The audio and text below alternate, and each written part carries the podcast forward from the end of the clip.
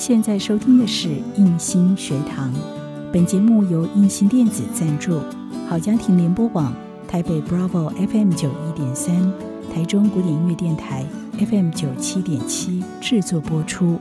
如果您喜欢我们的节目，别忘了按下订阅，避免错过之后精彩的节目。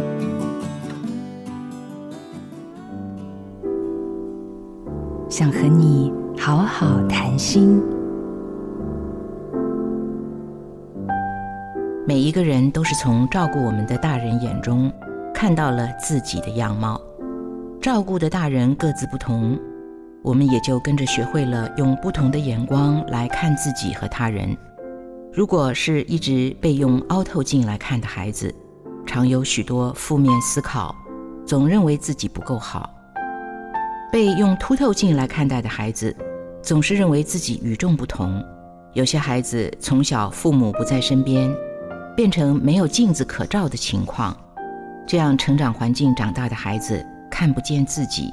也努力要证明自己，还有一些人在混合镜下成长，如此一来总是感到极度不安全，情绪也较为不稳定。